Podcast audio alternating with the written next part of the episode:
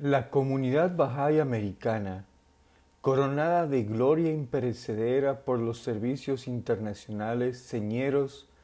de Martha Ruth, estaba destinada cuando el primer siglo Bahá'í tocaba su fin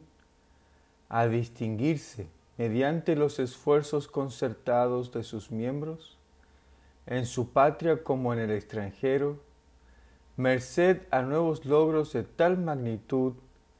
y calidad que ningún examen de las actividades de enseñanza emprendidas en este siglo al servicio de la fe puede permitirse pasar por alto. No es exagerado afirmar que estos colosales triunfos, junto con los resultados deslumbrantes que se derivan de ellos, sólo pudieron efectuarse mediante la concertación de todos los organismos de un orden administrativo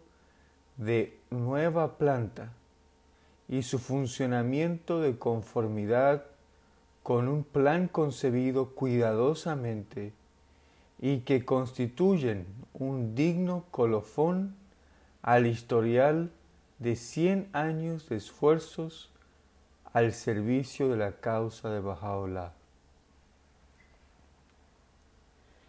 Que la comunidad de sus seguidores de los Estados Unidos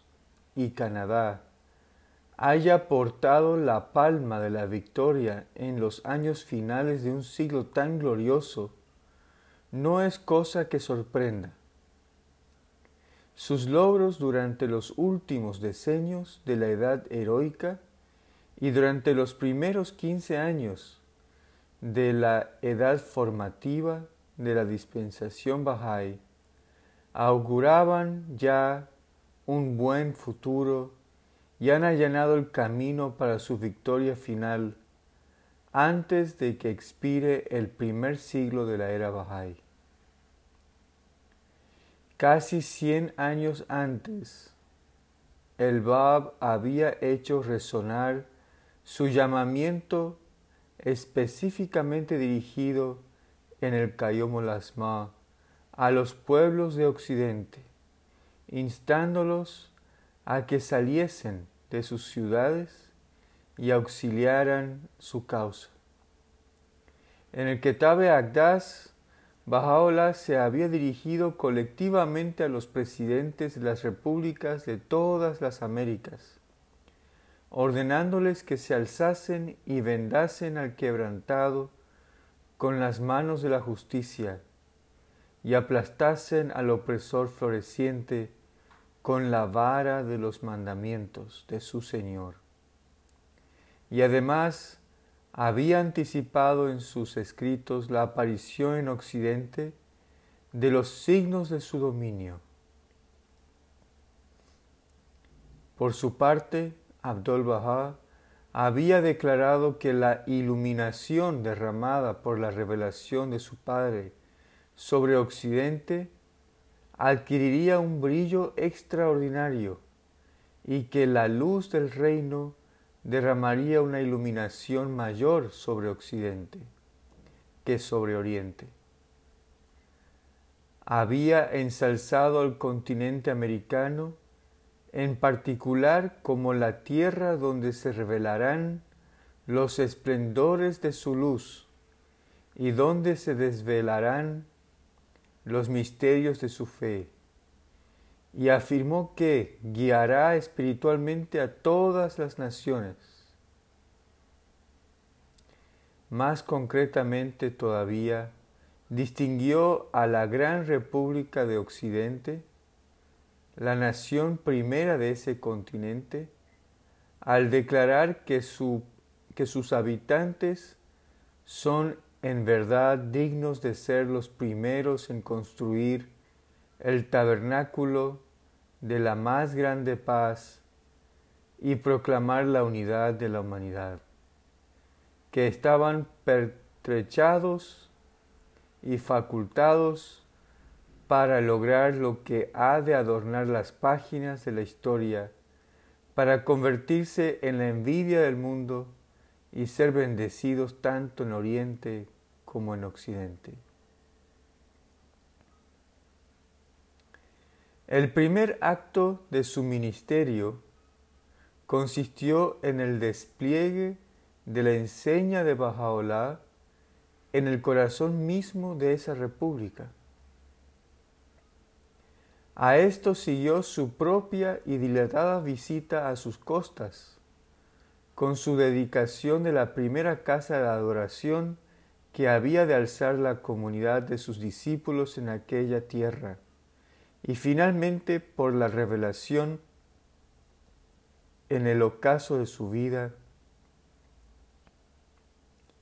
de las tablas del plan divino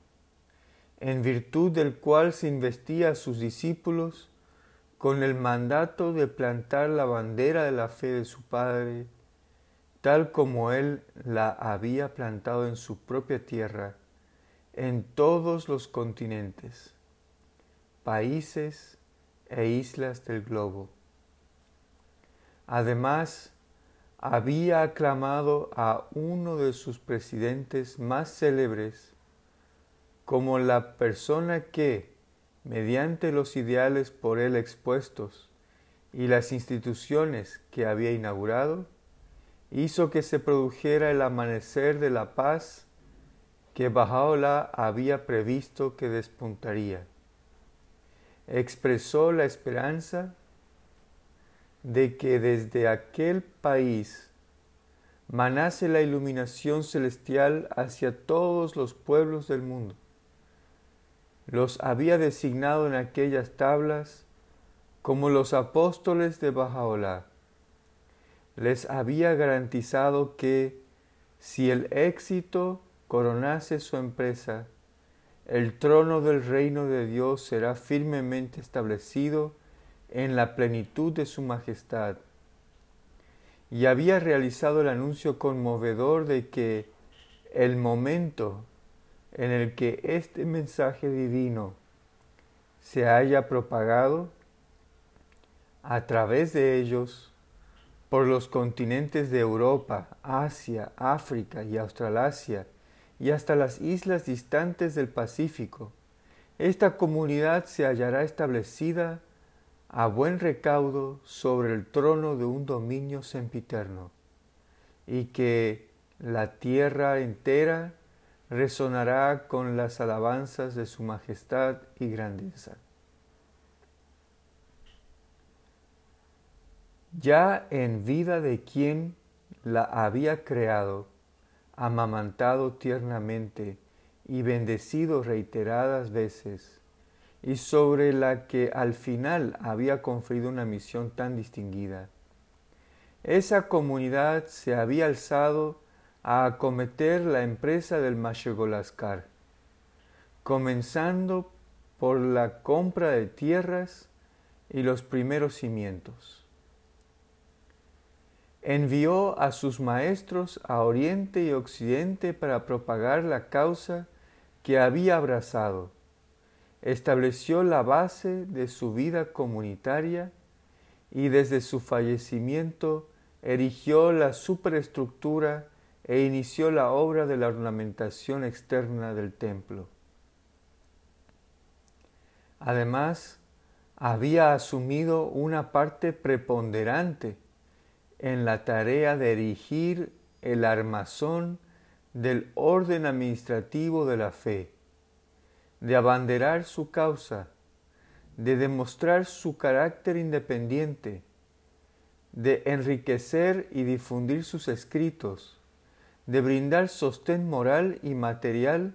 a sus seguidores perseguidos, de repeler los asaltos de sus adversarios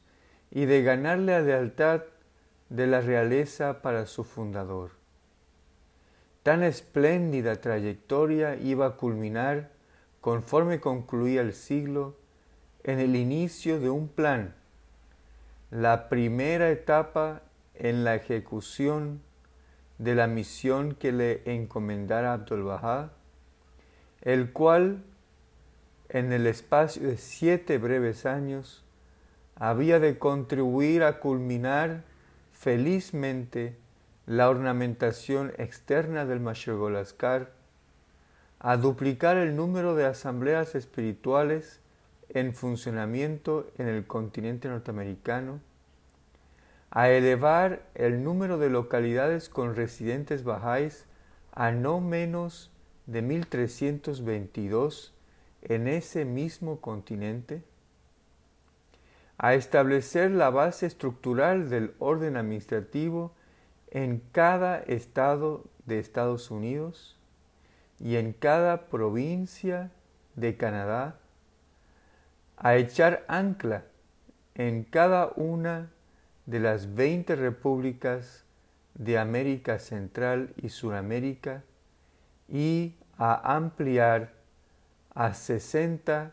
el número de los estados soberanos incluidos dentro de su órbita.